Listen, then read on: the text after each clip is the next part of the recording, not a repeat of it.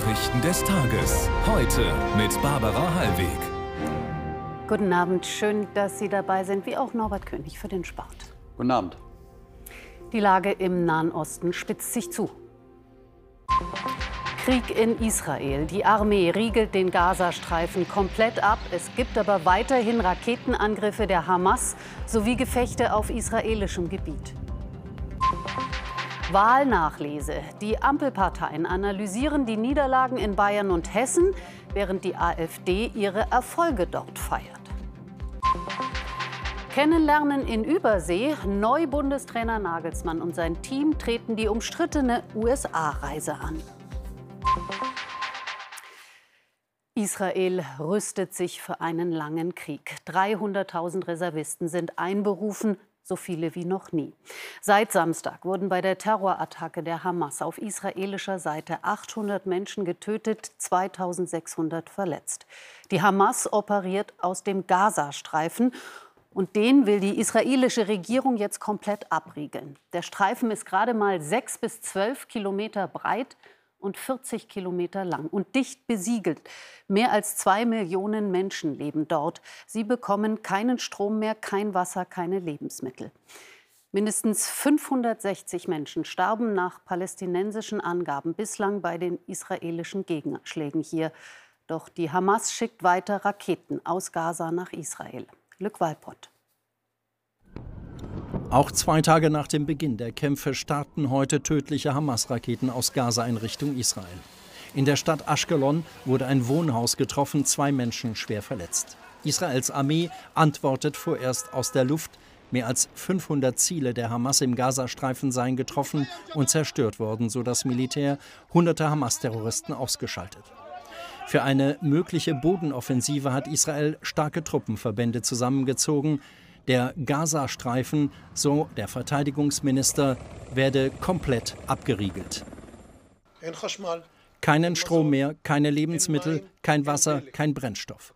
Wir kämpfen hier gegen Menschen, die sich wie Tiere benehmen.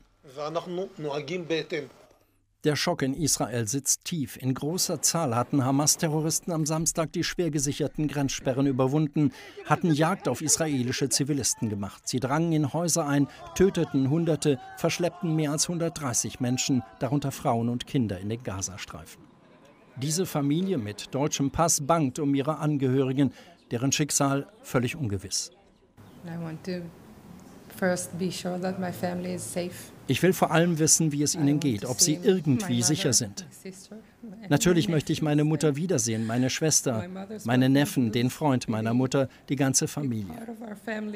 Bitte, wenn irgendjemand uns helfen kann, bitte. Besonders blutig der Überfall der schwer bewaffneten Hamas-Terroristen auf ein Open-Air-Konzert nahe der Grenze. Die entsetzten Besucher rennen um ihr Leben. Gili Joskovic konnte entkommen. Sie sind von Baum zu Baum gegangen und haben geschossen. Überall, von zwei Seiten. Ich habe Leute um mich herum sterben sehen. Überall um mich herum. Sahar Ben Sella verschanzte sich in einem Schutzbunker. Er überlebte schwer verletzt. Sie warfen eine Handgranate in den Bunker. Die Schreie waren entsetzlich. Dann schossen sie wahllos in die Gruppe. Vielerorts in Israel gingen Menschen heute zur Blutspende, um die Versorgung der Verwundeten sicherzustellen. Das Land bereitet sich auf einen langen, schweren Konflikt vor. Michael Beverunge ist wieder in der Nähe des Gazastreifens unterwegs in Ashkelon. Michael, Israel wird weiter beschossen und bombardiert seinerseits sowohl den Gazastreifen als auch Ziele im Libanon. Wohin entwickelt sich das?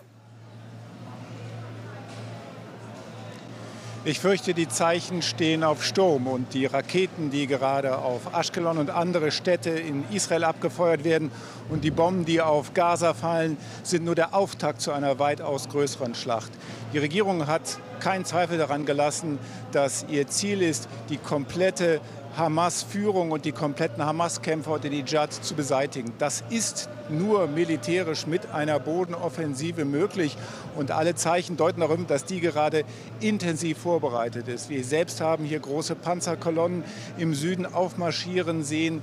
Ganze Ortschaften, die ganzen Siedlungen, die jetzt von der Hamas eingenommen waren, sind danach evakuiert worden, weil es eine Kampfzone werden könnte. Das Gleiche findet im Norden statt. Und Premier Netanyahu hat gesagt, die Antwort äh, Israels, die wird so ausfallen, dass der Nahe Osten danach ein anderer sein wird. Hm. Was ist mit den Geiseln? Etwa 150 sollen in der Gewalt der Terroristen sein. Ich fürchte, auch das ist ein Drama, was Israel und die Welt weiter beschäftigen wird. Sie sind zunächst einmal ein Druckmittel im Psychoterror der Hamas, um die Angehörigen, die hier in Israel zittern, sich in zahlreichen Blocks äußern, zusammenschließen, aber letztendlich völlig ohnmächtig sind, weiter zu verunsichern. Und sie sind natürlich ein Faustpfand für eine mögliche Bodenoffensive, möglicherweise menschliche Schutzschilde. Schon jetzt werden sie zur Verunsicherung genutzt. Es gab heute eine Nachricht von einem Hamas-Sprecher, israelische Bomben hätten bereits vier israelische Geiseln getötet. Ob das stimmt oder nicht, kann niemand nachvollziehen, aber das ist Teil dieses Psychoterrorspiels, was gerade hier abläuft. Dankeschön für diese Einschätzung live aus Israel. Michael Beverunge war das. Wer kann verhindern, dass dieser Konflikt weiter eskaliert? Ägypten könnte eine Vermittlerrolle einnehmen. Die Arabische Liga kündigte ein Sondertreffen am Mittwoch an. Ihr Generalsekretär Geit hat sich heute in Moskau mit dem russischen Außenminister Lavrov getroffen. Beide forderten ein Ende der Kämpfe. Geit sagte aber, die Gewalt werde weitergehen, solange die Palästina-Frage ungelöst bleibe. Die EU-Kommission hat sämtliche Zahlungen an die Palästinenser vorerst gestoppt. An die Hamas oder andere Terrororganisationen sei sowieso weder direkt noch indirekt Geld geflossen, so die EU. Bisher hat sie vor allem Sozial- und Gesundheitsprojekte finanziert, außerdem politische und wirtschaftliche Initiativen. Auch Entwicklungsministerin Schulze setzt die Finanzierung von Projekten in den Palästinensergebieten aus. Patricia Wiedemeyer über weitere Reaktionen in Deutschland. Die Solidarität mit Israel hält an. Heute Abend gehen sie wieder auf die Straße in vielen Städten, wie hier in Hannover. Das schockt einfach, das frappiert so sehr, da konnte ich auch nicht so richtig zu Hause bleiben. In einem demokratischen Staat, wo wir das Recht haben zu demonstrieren, auch so eine Art moralische Verpflichtung haben, uns gegen diejenigen zu wehren, die diese Welt einfach nicht in Frieden leben lassen wollen. Ich könnte mir vorstellen, dass es da einen Flächenbrand gibt äh, im Nahen Osten und das wäre natürlich sehr, sehr gefährlich. Deutschland stehe fest an der Seite Israels, ist immer wieder zu hören von den Bürgern, von den Politikern, vom Bundespräsidenten. In dieser schweren Zeit steht Deutschland fest an der Seite Israels. Darauf kann sich das israelische Volk und darauf können sich auch Jüdinnen und Juden in Deutschland verlassen. Gleichzeitig betonte er, dass das jüdische Leben in Deutschland geschützt werden müsse. Wer die brutalen Attacken auf Israel feiere, so wie es am Wochenende im Berliner Stadtteil Neukölln geschah, trete die Menschenwürde und die deutsche Verfassung mit Füßen. Solches Verhalten entsetzt mich es widert mich an. Entwicklungsministerin Schulze kündigte an, Zahlungen für Projekte in den palästinensischen Gebieten vorerst auszusetzen. Zugesagt waren etwa 250 Millionen für dieses Jahr. Auch die EU legt Gelder auf Eis. Wir wollen das mit Israel besprechen, wie unsere Entwicklungsprojekte dem Frieden äh, in der Region und der Sicherheit Israels am besten dienen können. Und das ist auch ein, ein Ausdruck unserer unverbrüchlichen Solidarität mit Israel. Für den Zentralrat der Juden ist das Einfrieren der Gelder nur ein erster Schritt. Es geht darum, äh, überhaupt Organisationen mit Verbindungen zu palästinensischen Terrororganisationen, die in Deutschland aktiv sind, ihre Aktivitäten zu untersagen. Die Lage in Israel, sie ist auch Thema bei den deutsch-französischen Regierungskonsultationen in Hamburg. Die Sicherheit Israels sei deutsche Staatsräson, betont der Kanzler erneut. Der Terror wird nicht gewinnen. Der Hass wird nicht siegen. Die Gewalt wird nicht triumphieren. La lutte die Bekämpfung des Terrorismus ist eine gemeinsame Aufgabe für uns, gemeinsam mit Israel und unseren internationalen Partnern. Es gibt keine Rechtfertigung, keine Erklärung dafür. Am Abend wollen Scholz und Macron dann mit dem amerikanischen Präsidenten und dem britischen Premier telefonieren. Es ist der zweite Krieg, mit dem sie innerhalb kürzester Zeit konfrontiert werden. Zur dramatischen Lage im Nahen Osten senden wir auch heute ein Spezial gleich nach dieser Sendung. Und über alle Entwicklungen halten wir Sie auch in der Heute-App auf dem Laufenden. Es ist unsere Pflicht, Antisemitismus hart zu bekämpfen, mahnt Kanzler Scholz heute. Anlass ist der vierte Jahrestag des rechtsextremen Anschlags auf die Synagoge in Halle. Dort legten Bürgerinnen und Bürger sowie Politiker Kränze und Blumen nieder. In der Stadt läuteten die Glocken. Vor vier Jahren hatte ein Attentäter am jüdischen Feiertag Yom Kippur vergeblich versucht, in die Synagoge einzudringen. Anschließend erschoss er zwei Menschen. Jetzt zur Wahlnachlese am Tag nach den Landtagswahlen. Schauen wir auf die vorläufigen amtlichen Endergebnisse. Zuerst Bayern. Da erreicht die CSU 37 Prozent, die Grünen 14,4, die Freien Wähler 15,8.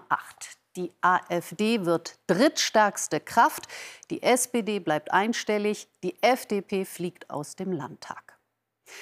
Wahlsieger in Hessen ist die CDU mit 34,6 Prozent. Auch hier verlieren Grüne und SPD deutlich. Die AfD erreicht mit 18,4 Prozent Platz 2. Die FDP schafft es gerade noch in den Landtag, Linke und Freie Wähler nicht. Eine Klatsche für die im Bund regierenden Ampelpartner. Wie sie damit umgehen, zeigt Andreas Huppert. Blumen und eine Umarmung. Schwacher Trost für die Wahlverliererin vom Parteichef. Vom Kanzler gibt's für Nancy Faeser nur einen Handschlag. Die Bundesinnenministerin hat als SPD-Spitzenkandidatin das historisch schlechteste Ergebnis für die Genossen in Hessen eingefahren.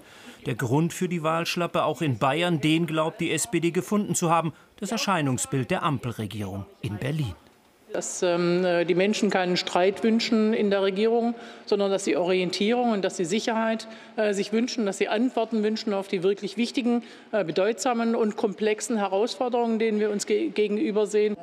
All das hat die Ampel offenbar vermissen lassen. So sieht auch die FDP für ihre Talfahrt und die geringe Wählergunst vor allem bundespolitische Gründe. Wo entsprechen wir als Regierungskoalition in Berlin nicht den Erwartungen der Bürgerinnen und Bürger, insbesondere bei den Fragen, die ja wahlentscheidend in äh, Hessen und äh, Bayern waren? Das ist der Auftrag an uns. Und für die Grünen ist klar, was genau das für Fragen sind, die den Menschen unter den Nägeln brennen. Allen voran das Thema Migration, bei denen die Bundesregierung bislang nur unzureichend erklärt hat, wie sie diese anpacken will. Wir haben ähm, eine Verunsicherung in dieser Gesellschaft, die uns verpflichtet, dass wir in den Mittelpunkt schieben die wirtschaftliche Lage, die Inflation, die Situation in der Ukraine, ähm, die Unterstützung, die es dort braucht. Und wir erleben eine insgesamt aufgeheizte Stimmung. Und jetzt gilt es das Recht für die Ampelparteien, dass wir Vertrauen zurückgewinnen. Apropos Vertrauen, der Posten für die in Hessen krachend gescheiterte Bundesinnenministerin steht nicht zur Debatte. Der Kanzler und die SPD haben Faeser ausdrücklich den Rücken gestärkt. Ja, Theo Koll in Berlin. Welche Lehren muss die Bundesregierung aus diesen Ergebnissen ziehen? Besser werden. Das ist die einmütige und selbstkritische Ansage der Ampelparteien heute. Aber wie bei schlechten Noten in der Schule stellt sich ja die Frage, ob die Parteien wirklich auch die richtigen Konsequenzen ziehen und ziehen können. Denn dafür müssten sich alle drei Ampelparteien darin einig sein. Da aber alle drei Parteien verloren haben, werden auch alle drei ihr jeweiliges Profil schärfen wollen. Und daher sieht es gerade nicht nach Gemeinsamkeit aus. Die klarsten Forderungen kommen heute von der FDP. Es müsse eine Asylwende geben. Das Thema haben viele Ampelwähler ja nach rechts getrieben. Eine härtere Gangart beim Thema Migration, aber dürfte dann für wichtige Teile der Grünen ein Problem sein. Die Spreizung in der Koalition ist da, wie auch bei den Klimabelastungen, ja besonders groß. Vor allem aber für Olaf Scholz dürfte es künftig unbequemer werden, denn aus der SPD hört man immer mehr Rufe nach eigener Erkennbarkeit. Es reiche einfach nicht mehr aus, sich eher profillos hinter dem Kanzler ruhig zu verhalten. Der allzu oft als Schiedsrichter auftretende Kanzler habe vom Wähler gerade selbst eine gelbe Karte bekommen. Danke für diese Analyse aus Berlin. Theo Koll war das. Ein großer Gewinner dieser Landtagswahlen ist die AfD mit ihrem bisher besten Ergebnis in Westdeutschland. Allerdings ohne Regierungsoption, denn keine der demokratischen Parteien will mit ihr zusammenarbeiten. Die Wahlsieger der Union sehen sich bestätigt, auch in ihrer Migrationspolitik. Wenn die Ampel da Zusammenarbeit wolle, müsse sie ihre Position komplett ändern, fordert Parteichef Merz. Winnie Hischer hat mehr. Bei der CDU herrscht gute Laune, aber keine Einigkeit über den Kurs. Was war wahlentscheidend? Der Parteivorsitzende beansprucht einen Teil des Erfolgs für sich, etwa durch seine provokanten Aussagen über abgelehnte Asylbewerber. Ich habe äh, für meine Zuspitzung, die ich gelegentlich dann auch mal mache, äh, in äh, Hessen und in Bayern sehr, sehr, sehr viel Zustimmung bekommen. Ähm, ich denke mal, das hat das Wahlergebnis auch nach oben mitgebracht. Wir haben uns nicht verleiten lassen, an irgendwelchen Rändern zu fischen, sondern wir haben eine Politik der Mitte formuliert. In Bayern will Markus Söder mit den Freien Wählern zusammen weiter regieren. Die Tonlage allerdings angespannt. Ich rate allen, auf dem Teppich zu bleiben. Keine Selbstüberschätzung zu betreiben, sondern schon vernünftig zu sein, die Größenverhältnisse zu realisieren. Wir appellieren also an die CSU, sehr schnell jetzt gesprächsbereit zu sein, keine größeren Personal- oder sonstigen Strukturdebatten zu führen, nicht ewig Wunden zu lecken. Zweitstärkste Kraft in Hessen, drittstärkste Kraft in Bayern. Die AfD sieht sich nun auch im Westen angekommen und regierungsbereit. Es ist ein ganz klares Votum für eine Mitte-Rechts-Regierung. Und ähm, diese Brandmauerdiskussion, das habe ich auch schon mehrfach gesagt, ist zutiefst undemokratisch, weil Millionen von Wählern ausgeschlossen werden. Die AfD hat bei diesen Wahlen vor allem von frustrierten Ampelanhängern profitiert. Am Tag nach der Pleite bei den Wahlen haben mehr als 50 Mitglieder der Linken den Parteiausschluss von Sarah Wagenknecht beantragt. Sie füge der Linken schweren Schaden zu, vor allem durch ihre Überlegungen zur Gründung einer neuen Partei, heißt es in dem Antrag. Zu den Unterzeichnern gehören Abgeordnete des Bundestags und von Landtagen, außerdem Mitglieder von Landesvorständen. Was sind die Ursachen für die Lohnlücke zwischen Mann und Frau? Was behindert weibliche Karrieren? Dazu forscht die US-Ökonomin Claudia Golden seit Jahrzehnten und bekommt dafür dieses Jahr den Wirtschaftsnobelpreis. Die 77-Jährige ist Professorin an der Harvard-Universität. Sie ist erst die dritte Frau, die den Wirtschaftsnobelpreis bekommt und die erste, die ihn allein erhält. Und jetzt Fußball. Männer, die Nationalmannschaft, hat sich auf den Weg in die USA gemacht. Mhm. Kein glücklicher Zeitpunkt für so eine Reise, sagen Kritiker Nord. Nee, klar, was bleibt nichts anderes übrig. Der Bundestrainer nimmt mit seinen Spielern gemeinsam die Herausforderung an. Die lange vor der Ära Nagelsmann beschlossene Testspielreise soll dazu dienen, verlorenes Renommee zurückzugewinnen und neuen und alten Kandidaten eine Chance zu geben. Auch wenn das für die und für alle anderen zusätzlichen Stress bedeutet. Gut aufgelegt präsentiert sich der neue Bundestrainer vor seiner ersten Dienstreise. Bis auf Harvards, der wegen einer Zahn-OP nachkommen wird, sind alle Nominierten dabei. Darunter drei Neulinge und Rückkehrer Hummels, der sich nach Verletzung fit meldet. Die Kritik an der umstrittenen USA-Tour von Vereinstrainern und Spielern wie Goretzka kann Nagelsmann nachvollziehen. Aber aus Vereinstrainersicht, da braucht man nicht rumlügen, es ist relativ normal, äh, dass man ähm, dem kritisch gegenübersteht, würde ich wahrscheinlich genauso sagen, wenn ich noch im Verein wäre. Wir haben alle eine große Verantwortung, die wir auch spüren, besseren Fußball äh, für Deutschland zu spielen und demnach sollten wir die Zeit da nutzen und äh, positiv damit umgehen. Die Diskussionen um Sinn und Unsinn der Reise werden das neue Trainerteam und die 26 Spieler wohl auch in Amerika begleiten. Die fünf Bayern-Profis zum Beispiel erwartet nach der Rückkehr in zehn Tagen ein Mammutprogramm. Aber erstmal fliegen sie wohl gut gelaunt nach Boston, dank des souveränen 3-0-Sieges im Bundesliga-Sonntagsspiel gegen Freiburg. Für Thomas Tuchel war es danach eines der besten Bayern-Spiele, seit er da ist. Auch weil Kingsley Coman wieder einmal glänzen konnte mit zwei Treffern zum 1 zu 0 und hier zum 3 zu 0, kurz vor dem Ende, gegen schwache Freiburger. Nicht weniger spiellaunig zeigte sich Leroy Sané vor, während und nach seinem Zusammenspiel mit Harry Kane, das der deutsche Nationalspieler zum vorübergehenden 2 zu 0 nutzte. Danach machte er sich auf den Weg mit der Nationalmannschaft in die USA. Alle Zusammenfassungen des Spieltags in der ZDF-Mediathek und der Heute-App. Das war's. Dankeschön. Sonnig und sehr mild wird es morgen im Südwesten. Im Norden wird es kühler und wechselhafter. Mehr gleich von Katja Hornefer.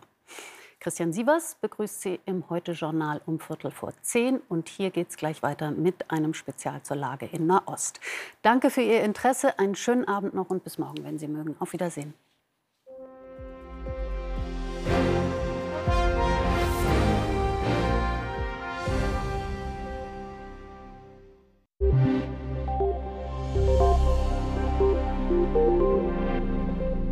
Guten Abend. Dieses Regenband trennte die herbstliche Kühle im Nordosten von sehr viel höheren Temperaturen im Süden und im Südwesten Deutschlands. Da stiegen die Werte am Nachmittag bis 28 Grad. Im Nordosten waren es dagegen nur 10 oder 12 Grad. Die Nachttemperaturen zurzeit sind mild. Heute Nacht geht es auf 14 bis 7 Grad runter und auch heute Nacht fällt noch etwas Regen zwischen Berlin und dem Bayerischen Wald.